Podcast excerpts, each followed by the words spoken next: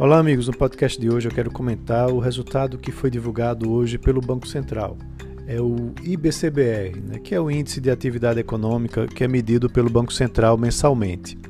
Ele serve como prévia do PIB né, e é importante a gente acompanhar porque ele é divulgado todo mês né, e apresentou uma alta de 0,86% na passagem de setembro para outubro.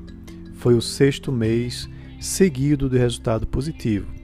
Só que quando você vai olhar aí nos 10 meses do ano, a economia ainda registra uma retração, segundo o índice, de 4,92%. Mas é um resultado positivo. Né? Com esse resultado, o IBCBR atingiu o patamar de 136,75 pontos, um pouco abaixo do patamar de fevereiro, né? ou seja, de antes da pandemia, que era de 140,07 pontos, mas está muito próximo. Na comparação com outubro do ano passado, o indicador mostra uma contração de 2,61%. Né? E quando você vai olhar no acumulado dos 10 primeiros meses, o índice mostra uma retração de 4,92%. Mas quando você olha os últimos 12 meses, terminando em outubro, a queda é de 3,93%, o que pode nos levar a entender que talvez no final do ano a queda do PIB não fique no patamar aí dos 4,41% que foram divulgados hoje, por exemplo, no Boletim Focus. Né, talvez ele fique abaixo de 4%, o que seria um número bastante positivo, tendo em vista né, a forte queda na atividade econômica que a gente teve no segundo trimestre. Né.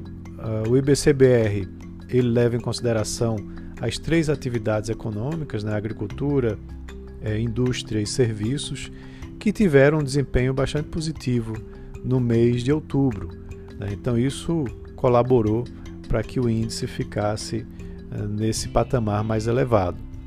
É, é claro, há um movimento também de desaceleração, porque quando você vai olhar o mês de junho, houve um crescimento de 5,23%, que veio desacelerando em setembro de 1,68 e agora de 0,86, mas ainda assim positivo, né? o que pode ajudar né? aí o, o, a conta do PIB no final do ano. Só que esse PIB a gente só vai saber dele em 2021. Né? Ele não é divulgado tão rapidamente assim e é divulgado pelo IBGE. Mas de todo jeito, com o IBCBR a gente já tem uma certa prévia né, de como que a economia está se comportando durante esse período. Então é isso. Um abraço a todos e até a próxima.